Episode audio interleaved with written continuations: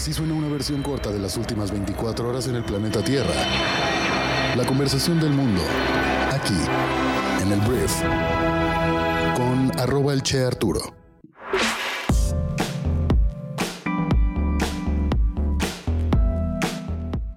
Muy buenos días, bienvenidas, bienvenidos a esto que es el brief para este miércoles 25 de octubre. Yo soy Arturo Salazar, soy tu anfitrión y uno de los fundadores de Briefy, y en este podcast vas a informarte con un resumen de esas noticias que debes conocer el día de hoy para ser una persona bien informada. Muchísimas gracias por estar aquí, vamos a comenzar con esto que es el brief.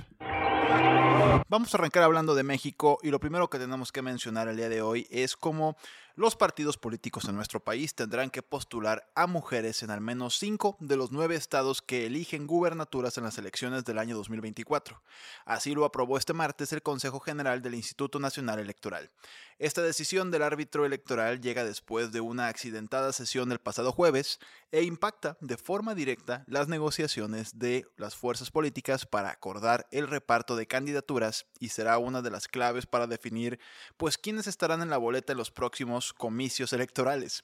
Los criterios de paridad pues han provocado reclamos en todo el espectro ideológico desde que fueron discutidos, tanto de Morena como de la oposición. Los inconformes pues aún podrán recurrir al Tribunal Electoral para impugnar toda esta resolución. Ahora, la ley electoral establece que la mitad de las candidaturas deben ser para mujeres y la otra para hombres. El meollo del asunto era que en 2024 pues hay nueve gubernaturas en disputa y no había acuerdo sobre si debían ser cinco mujeres o cinco hombres quienes fueran postulados al final por cada partido o coalición. Al final serán cinco mujeres y ¿por qué esto es tan polémico? E, es, es irónico porque pues hay muchos partidos políticos que no han posicionado en diferentes entidades mujeres. No se han tomado la tarea de ir posicionando tanto hombres como mujeres en cargos importantes, con visibilidad importante. Y eso, cuando el INE te dice, ¿sabes qué? Pues en este estado toca hombre o toca mujer, en este caso el tema es que toca mujer, pues no tienes a una persona, un perfil femenino que esté tan bien posicionado en ese lugar. Entonces, esto sin duda le mete pues un poco de sabor a las negociaciones que se hacen internamente en los partidos políticos, pero bueno, la decisión está tomada, te digo, se puede impugnar, puede haber todavía quien patalee, pero por lo pronto el INE obliga a los partidos a postular a mujeres en cinco de los nueve estados en disputa en el próximo 2024. Vamos a hablar ahora de Carlos Ursúa, que fue, es, Carlos Ursúa fue el primer secretario de Hacienda y Crédito Público con el presidente Andrés Manuel López Obrador. Em, se sumó ayer a la campaña de Xochitl Gálvez. Y Carlos Ursúa, pues salió del equipo de AMLO súper rápido, no duró mucho y de hecho hoy en día tiene diferentes columnas en medios de comunicación y siempre le está tirando al gobierno de AMLO. Ayer Xochitl Gálvez dijo es un ciudadano, no tiene partido político, pero sí tiene mucho talento y mucha capacidad y está muy desencantado como miles de mexicanos que creyeron en este proyecto, refiriéndose al de AMLO, y que se alejaron porque no cumplió con las expectativas que ellos tenían, fue lo que argumentó Xochitl Gálvez. Reveló en entrevista que el propio Ursúa fue uno de los que la empujaron a aceptar que fuera candidata presidencial y aclaró que con el exsecretario no se ha hablado del cargo que pudiera ocupar, pero lo que sabemos es que va a estar de una manera importante, fue lo que dijo Xochitl Gálvez. Hablemos de las noticias más importantes del resto del mundo y voy a empezar hablando de la situación que está ocurriendo en Israel, porque la Agencia de la ONU para los Refugiados Palestinos dijo que no podría continuar sus operaciones en Gaza si no recibe combustible este miércoles por la noche. Israel ha bloqueado el envío de combustible a través de Egipto y hasta ahora solo ha permitido la entrada de 54 camiones que contenían alimentos y suministros médicos. El lunes, Hamas liberó a dos ancianas israelíes que había tomado como rehenes durante su ataque a Israel el 7 de octubre y el grupo militante todavía retiene a más de 200 personas en Gaza, según las fuerzas de defensa de Israel.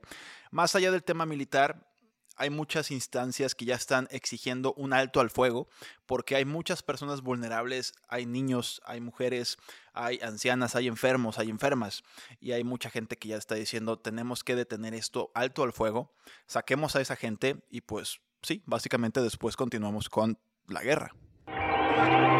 Siguiente punto, vamos a hablar del embajador de Israel ante la ONU, que le pidió a Antonio Guterres que renuncie después de que el jefe de la organización, o sea, de la ONU, dijera que el ataque de Hamas no ocurrió en el vacío y caracterizar el bombardeo israelí de Gaza como profundamente alarmante. Guterres, que también condenó las acciones de Hamas, instó a un alto al fuego. Según su informa, el ministro de Asuntos Exteriores de Israel, Eli Cohen, canceló una reunión prevista con Guterres. Porque te digo, lo que hizo fue, pues básicamente decir que el conflicto entre Palestina e Israel ya existía, o sea, como diciendo un poquito, Israel también eh, ha hecho cosas malas. Y a eso le sumas el hecho de que el bombardeo sea eh, caracterizado o sea llamado como profundamente alarmante y pues por eso Israel quiere que Antonio Guterres dimita, pero pues seguramente no lo hará. Hablemos de la Agencia Internacional de Energía que ayer predijo que la demanda de petróleo, gas y carbón alcanzará su punto máximo antes del año 2030, si los gobiernos cumplen con sus compromisos climáticos actuales. Citó la reducción de la demanda de combustibles fósiles de China y el aumento de los automóviles eléctricos, que espera que representen más de un tercio de las ventas de automóviles nuevos para el año 2030.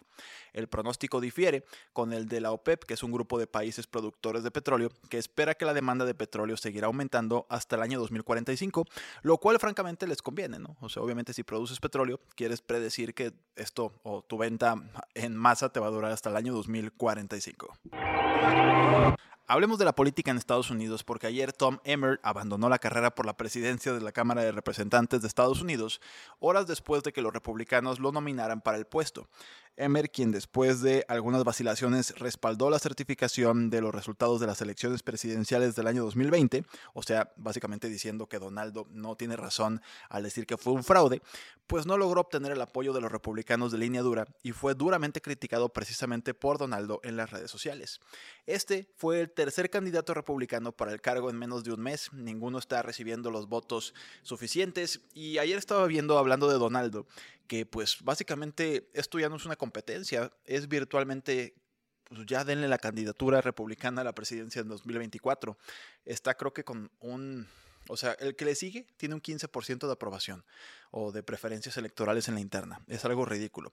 Pero bueno, hablando de la política interna más bien gringa, te digo, este hombre, este señor, pues no obtuvo los votos necesarios y pues la Cámara de Representantes sigue sin su presidente. El general Lin Xianfu, ministro de Defensa de China, fue destituido de su cargo el día de ayer tras haber desaparecido misteriosamente de la vista del público hace dos meses. El gobierno chino no dio ninguna razón para su destitución, pero según informes, el general Li ha estado bajo investigación por corrupción. Este es el último de una serie de despidos en los rangos superiores del ejército chino. Más de 30 estados estadounidenses demandaron a Meta, propietaria de Instagram y Facebook, acusando al gigante tecnológico de dañar a los usuarios jóvenes. Argumentan que Meta está infringiendo las leyes de protección al consumidor al diseñar intencionalmente funciones psicológicamente manipuladoras para sus plataformas y violar la ley federal al recopilar datos de niños sin el consentimiento de los padres. Meta respondió que había creado más de 30 herramientas para apoyar a los adolescentes y sus familias.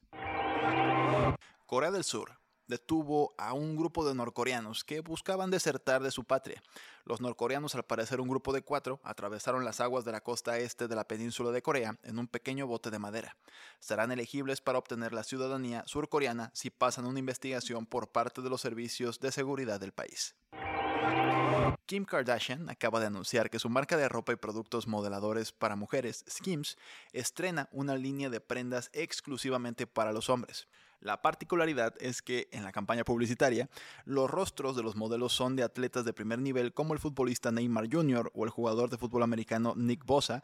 Y bueno, en la campaña, cuyas fotos fueron tomadas por Donald Trump, se observa a los atletas modelando las tres nuevas colecciones de Skims, algodón, elástico y deportivo. Esta fue la conversación del mundo para este miércoles. Espero que te genere mucho valor y grandes conversaciones. Muchísimas gracias por haber estado aquí. Gracias por compartir este podcast con tus amigos y familiares. Y nos escuchamos el día de mañana en la siguiente edición de esto que es el brief. Yo soy Arturo. Adiós.